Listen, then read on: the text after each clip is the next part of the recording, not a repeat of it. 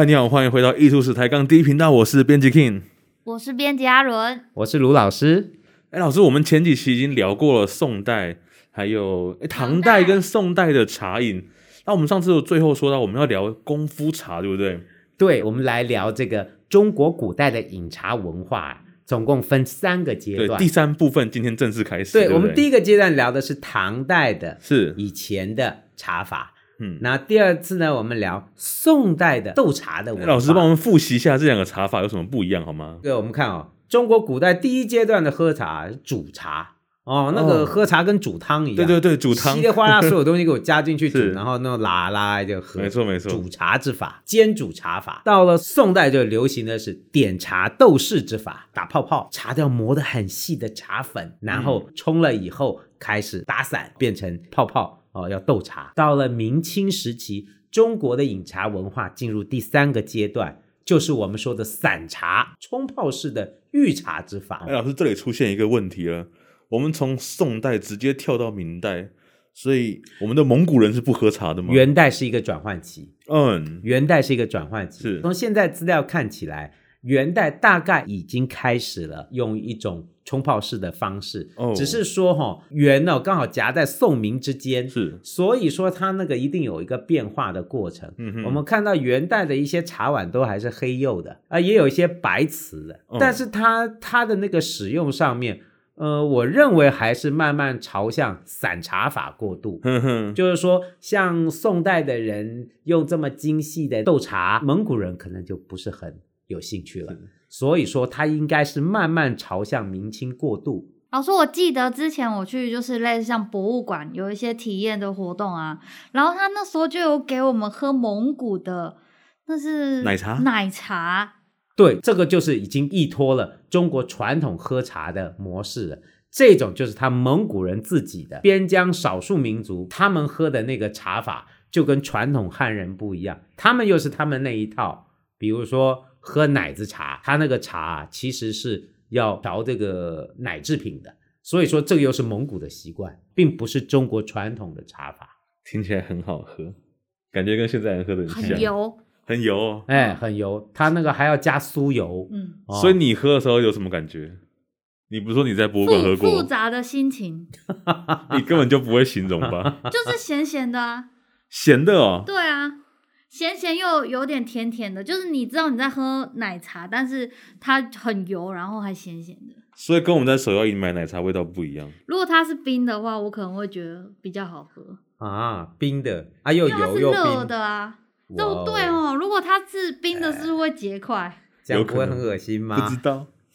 老师，那到了明清呢？所以说我我们刚才讲的就是蒙古人喝茶，他们有他们自己游牧民族的习惯。是这个变化，这个转换期啊，大概到了明清，中国汉人的传统的喝茶法就进入到下一个阶段，嗯、而这个阶段就是我们现在熟悉的阶段，冲泡式的散茶。嗯，在唐宋的时候啊，对，基本上那茶都还是茶饼子啊。就跟我们今天那个普洱茶一样，我弄个茶饼有没有？是哦，那茶饼今天老茶饼还很贵嘞，有没有？对对对。到了明清时期啊，洪武皇帝都还讲过啊，霸造龙团呐、啊，唯采芽茶以进，就是说，别别别别再给我搞那个茶饼子了、嗯、啊！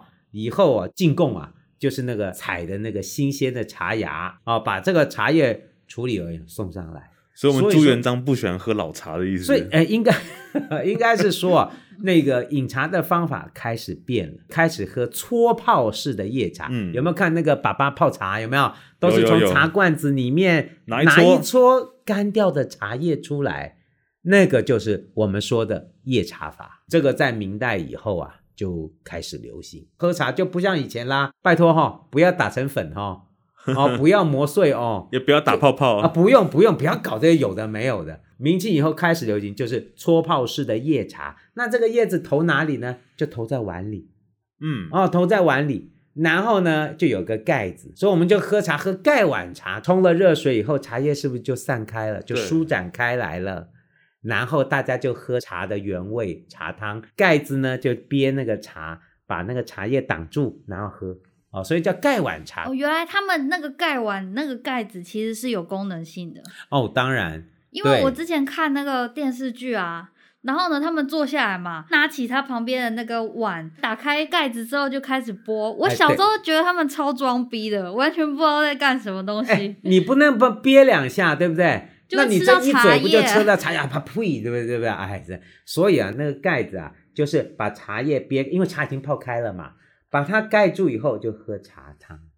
哎，可是跟我经验的不太一样啊。我记得小时候看爸爸他们泡茶，杯子里都没有茶叶。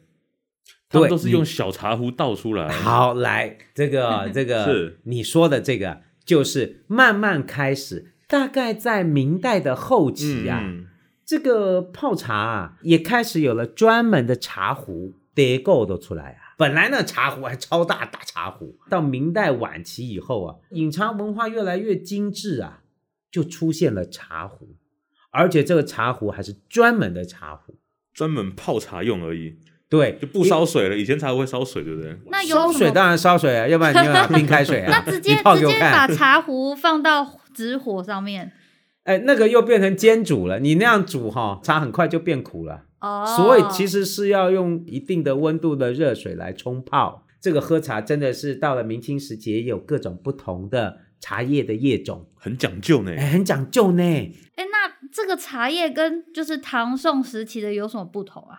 我们知道茶叶是要经过处理的，采摘回来以后呢，它有的要经过发酵，有的呢不发酵，有的又要全发酵，这个就是各式各样不同的茶叶。我现在讲，你们大概一听就知道，因为我们也常听到，所以就反映出明清时期喝茶的茶种呢，其实已经非常多样化了。比如说完全不发酵的生茶，那吃了喝了会寡味的，比如说龙井，嗯，绿茶，绿茶。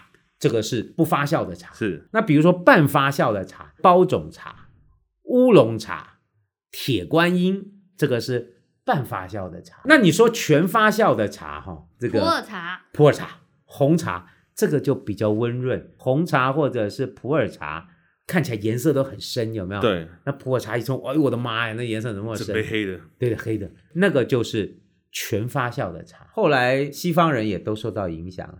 对啊。哎，这茶都外销的呢，在清代，茶叶的外销可是赚了大量的外汇，不只是清朝中国大陆地区，台湾地区的那个茶的外销啊。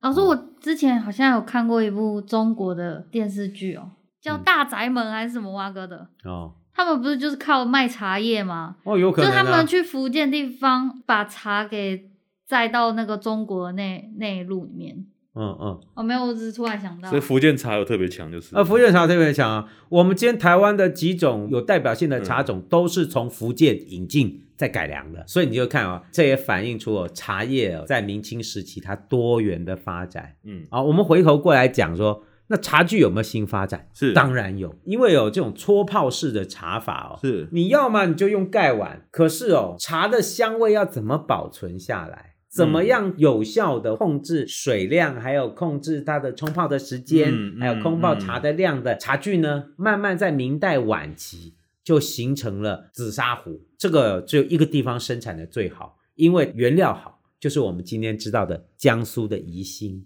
嗯，哦，所以宜兴紫砂壶，哎，你说对了，这个宜兴是指它的地名。没错，宜兴啊，它不是生产瓷器，哎，它的粘土是陶土，所以哦。这个陶土就厉害了，这个陶土是可以透气的，嗯，它不像瓷器啊，瓷器它不透气，你那个茶冲在里面就顶在里面嘛，茶的味道啊就没有办法散发。可是粘土就不一样，粘土有很细微的气孔结构，所以那个茶呢，它可以吸收到那个茶壶里。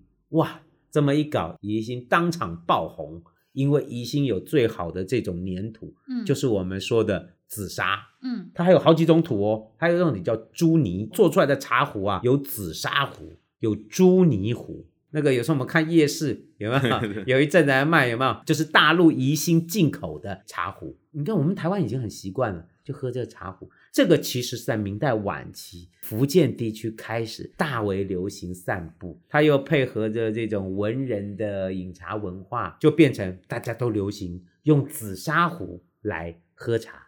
这个壶都不大的啊、哦，那就手掌那么大，还有更小的。嗯，这些紫砂壶冲泡啊，把茶叶一撮放进去，把水冲进去，在一定的秒数里面倒出来喝，那个茶叶味道可比瓷器来的好得多得多啦。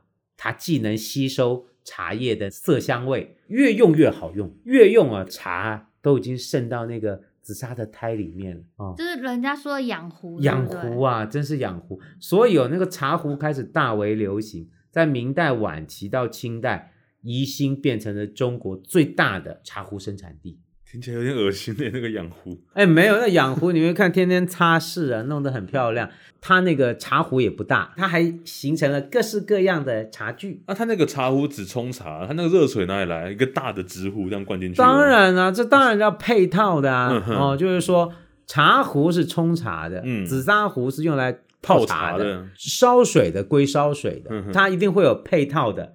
它有一个风炉，有一个偏提，就是哦，很像那个中药店煎药那个小小的，就是那个煎壶啦。哦，那个壶是拿来烧开水，把那个壶呢放在那个炭炉上，水烧开了以后，再把把水冲进茶壶里，泡几秒。小时候长辈说五十秒就赶快倒出来，他们还要看着手表，这样子五十秒。那你要搞太久，茶都苦了老了。这跟冲咖啡一样，真的。然后还有专门的小杯子。哦，然后小的这个茶托、碗托，像这样的茶就形成了一个非常具有特色的一种饮茶方式。哦，所以它已经发展出一个成套的这个茶具。那、当然啊，当然了，而且这个喝茶可是上层阶级，从皇帝到一般老百姓都开始慢慢流行这种用宜兴紫砂壶来喝茶的方式。我记得我去故宫的时候有看到，那就是乾隆的收藏就有那个茶壶，应该是老师你说的那种紫砂壶，然后上面还有用那个珐琅画上去。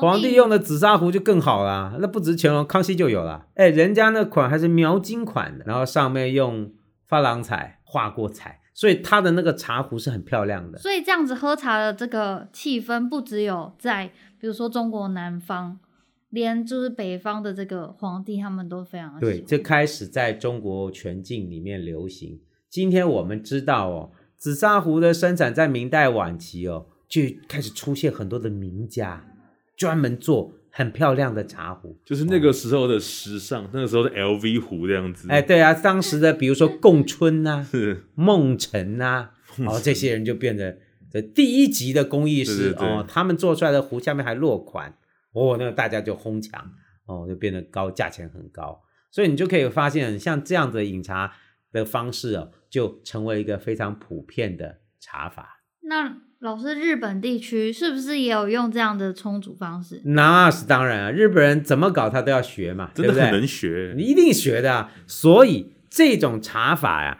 传到日本，他们有那个专门的说法，就叫做煎茶道。哦，所以我们说的煎茶其实是日本的说用词，煎茶是日式说法呀。所以说日本人学哦，每次学怪怪的，有没有？你看他唐代也偷学。宋代也偷学，宋代也偷学，对抹茶吗？对抹茶，嗯、他说的抹茶其实就是宋代的斗茶点茶之法，嗯、只是他只学了一半，他会点不会斗。那你说明清时期茶法，日本人去学，他就叫煎茶。是，其实哦，这个从字面上你还以为是拿茶来煮，对不对？对，听起来很像这种感觉。不是，是其实同样是冲泡式的御茶，嗯、哼哼在江户时代啊，就把这种茶法就传到日本。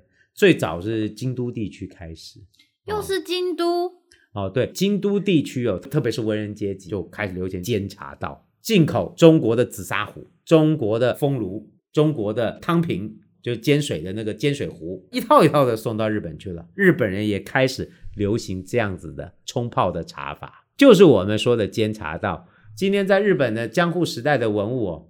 人家保存的可是很完整哦，一套一套的，每个都有哦，还有个担子把它都装起来。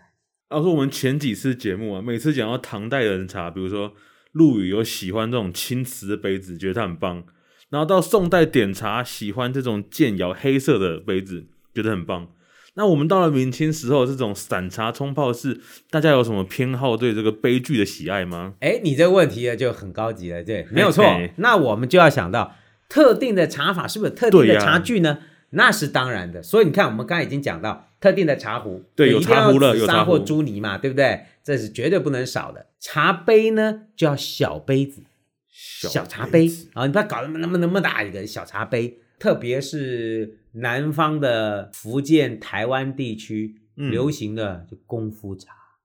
嗯，好，就功夫茶。有听过这个词。功夫茶是什么意思啊？就是说啊，它在整个冲泡的过程啊，每一个动作，就干呼哎，哎，就是都要到位啊。然后那个喝啊，那个小的杯子喝，那小的杯子啊，还有特定的小杯，甚至还有一小的杯子，要是比较长一点，叫闻香杯，有没有？他们有时候茶冲出来以后，要特地到那个杯子来闻那个香味。杯子要小杯，哦，青花瓷或白瓷都可以。重点是要小，每个人一杯那茶的那个装成量不会很多，所以功夫茶换成我们现在的说法，就是充满仪式感的小生活。哎，那是啊，那个哎，那个到最后所有的那个都接近一种仪式性的或比赛性质，你你不懂就被笑死。不只是我们今天看到传世实物，嗯、这几年我们在古笨港地区所做的考古工作，嗯、还有文物出土文物的整理工作，是哎，那个挖到的紫砂壶啊。这些茶具，哎，不是一件两件呢，我是一堆啊！光是整理，阿伦有帮忙整理嘛？那个数量是非常大的，那是非常大的。我们还有一个很完整的那个紫砂壶，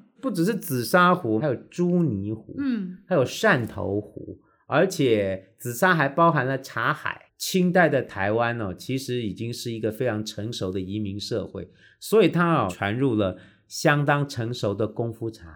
光是我们整理出来那个茶壶哦。就有各种不同的形式哦，什么梨形壶啊、竹节壶啊，各种各样的紫砂壶、朱泥壶，有的下面都还有款哦，哦，什么梦城款的，哇，哦、挖到梦城款不就超？对，就是说他那个壶在台湾同样受到当时清代的哎，哎，清代台湾人的喜爱，特定的茶壶哦，还有特定的小杯、特定的青花杯，杯子上还有特定的款纹。不是还有一句是这样讲吗？壶壁梦城。对，壶壁梦城在清代厦门志里面讲到，他说啊，讲闽南人大概就跟台湾人一样，嗯、因为台湾在清代其实是福建的一个府，就说啊，这一代闽南茶俗啊，俗号啜茶，啜茶就假得嘛，小口喝了啊，哎，真是小口喝，器具精小，壶壁梦公壶，你那下面款一定要写梦城款最好、嗯、啊，是不是梦城做的？另说。反正就有血就好，对，有血就好。然后呢，卑鄙若生杯，不是卑鄙啊，哦，不是卑鄙，你这个人很卑鄙。杯子啊，一定要有若生款的杯子。哎哎，我们还真的有挖到这个款的小茶杯，它叫珍藏若生，若生四个字。杯一定要像这种小茶杯。然后呢，茶叶重一两，价有贵至四五番钱者，很贵哦。你这个是比赛茶。台湾那个我们那个比赛茶一两几万块的都有，清代就这样哎，你看它价有贵之四五番钱，你觉得番钱是什么钱？就我们之前讲的嘛，番钱就是银元，佛头银呐、啊。你看哦，它四五个银元一两哎，哦你你这个你这你这是高价的茶叶，比赛茶哎，人家就喝比赛茶了。然后呢，文火煎之如啜酒，然后呢，客人来了。然以享客啊、哦，就是请客人喝茶，喝啊，这是有规矩的。倒了以后，先倒到闻香杯闻一闻啊，然后再喝。这客人一定要有水准，客必辨其色香味而细啜之，看看它的颜色，闻闻它的香气，然后一点一点的品尝。如果你不是这样哦，拿来就啊谢谢哦，喝掉，没水准的。如果不是这样哦。否则相为嗤笑，就说你这样，你这怎么加哎？哦，这没得啦。清代就这样，非常成熟的功夫茶，在我们台湾南部地区的这个闽粤移民里面，其实已经很熟悉的茶俗。我想讲，这个就叫功夫茶呀。哎，老师，那你这个功夫茶这个泡茶的这个形式啊，怎么听起来像是我们现在的长辈才会做的事情呢？对啊，这就是连续的啊，就是说今天我们传统的。这个华人饮茶在台湾在饮茶，其实就是明清以来已经流传甚久的一个传统的喝茶的方法。可那我们从明清延续到现在，台湾年轻人已经不这样喝茶了呢。台湾人喝现在喝我们都喝珍珠奶茶，珍珠奶茶对不对？对。讲到这个珍珠奶茶哦，哎，我还真不懂珍珠，我懂了哈。啊，奶茶的奶我也懂了，牛奶嘛，就是，要不然就牛奶，差一点就奶粉嘛，对不对？奶精嘛。那茶是什么茶嘞？茶就是红茶，你要绿茶还是红茶，其实都可以做做珍珠奶茶。所以说你是说珍珠奶茶是红茶跟绿茶都可以？对啊，但是就是珍珠奶绿或珍珠奶茶。那如果说奶茶的话，奇怪，这应该大家都要知道啊。珍珠奶茶我就不知道，就是用红茶作为基底。哦，用红不能用绿茶吗？但老师，我跟你说，奶茶好喝的秘诀在于你的红茶要够涩，就是喝起来会就单喝的话有点涩涩的。然后呢，你的奶啊的那个乳脂量要高一点，这样冲出来的奶茶才会比较纯欲一点。那珍珠奶茶用红茶多还是用绿茶多？红茶多。用绿茶会怎样？绿茶就珍珠奶绿啊，奶绿喝起来会比较没有那么浓郁一点，奶味会多一点。哦。然后喝起来会比较不像茶。我觉得台湾的珍珠奶茶还是好喝很多。我之前去中国实习啊，然后就有喝他们那边的那个奶茶，就觉得天哪，那个奶我真的有喝错吗？那个奶有够可怕的。什么意思？我都已经点鲜奶了，哦、喝起来还是奶精的味道。那就是奶精吧？我不知道啊，但很贵，一杯很贵。你在那里买，这不整自己吗？对啊，那就是去那边很多天，就很想要喝饮料的时候。OK OK。对，所以我我的我的结构是饮料饮料组成的。他身体有百分之七十是奶茶组成的。对，没错，这就代表什么？代表这饮茶文化，真的是深入我们大家的，不只是心灵，还有身体里面。对，你看哦，如果我们这样讲起来的话，珍珠奶茶何尝不是一种进入现代的明清以来搓泡式御茶的变种？对，啊、对，它毕竟还是红茶和绿茶经过冲泡以后，把这个茶汤再配上了牛奶，还有珍珠粉圆，就做了一个新的饮品。其实它还是一种现代的。饮茶的一个分支。老师，你还记得我们不是之前去景德镇吗？呀。然后有一天午餐吧，嗯，然后呢，他们就很开心的就帮大家都泡了一杯新鲜的茶叶。在哪？在衢州还是在？在衢州。哎。然后我就第一次看到是是新鲜的茶叶的茶，哎，不知道老师你有没有印象？我有拍照，它就是一心二叶，然后是那个嫩叶哦。也没有发酵，也没有揉过，对，它没有没有发酵，没有揉过，也没有烘过，直接就这样泡哦。对，是绿色的茶叶的那个嫩芽。哇哦！那喝起来会有草味吗？喝起来没有草味，很甜很鲜。哦，真的哦。这是整个刷新我对茶叶的这个认识。我忘了，难怪你坚持要把它讲出来。对啊，我忘了。而且而且我之前不是去去找那个小汤、啊、小汤。他们所有的艺术家哦，都有一套茶具，就我会跟他去不同的艺术家的家里嘛，嗯、每一个人的茶具哦都长得不太一样，他们都会有自己买茶具的坚持，然后还有就是他们认为这是一个文人圈里面对于品味的一个认识。当然，我觉得啦，另外一方面就是说，因为他们都是陶艺家，哦、生活陶很重要的就是你要做你自己的茶具，然后来喝你自己想要喝的茶。嗯，因为他们就是瓷器的生产者，茶具可能是离他生活最近的一种餐饮用的瓷器，所以他们更重视喝茶的茶具、喝茶的内容和品质，所以这也变成他们的郊游生活的一部分，这是可以理解，因为这些人都会做陶，而且应该都会做茶具吧？对，他们都会做茶具，而且他们会比较彼此的作品，而且拿到这个没错，而且你、嗯、我必须要讲哦，这些就是他们很重要的产品。茶具一定是跟人民的生活最接近的。嗯，你可以不要一个瓶子摆在那边看，可是你会喝茶，你就要买茶具。他们在喝的同时，自己生活还有欣赏，他也在推销他的审美品味。所以喝茶也不只有，就是它也是一种阶级的展现，或者是品味的品味。品味，当然阶级也有。嗯，哦，品味也是。那我们穷人家，我们就。拿马克杯，你就马马虎虎吧，你就有的喝。拿马克杯装茶叶，然后拿汤匙 拨茶叶。我都是用塑胶杯了啊！你们这些人啊，那你就吃到塑化剂了。你可以不要用塑胶的，瓷杯子很多嘛。你哦，这是我们第一次从一个古代的物质文化一路聊到现代，就是饮茶文化这件事情是延续的，中间没有断掉过，它只是转变了形式。哎，是是是，然后。行为却没有变化，你不觉得它已经变成中华文化很重要的一部分？对，它很，很在我们华人世界里面，喝茶已经是一件呃融入生活的事情，完全不可避免。哎，那是啊，是啊。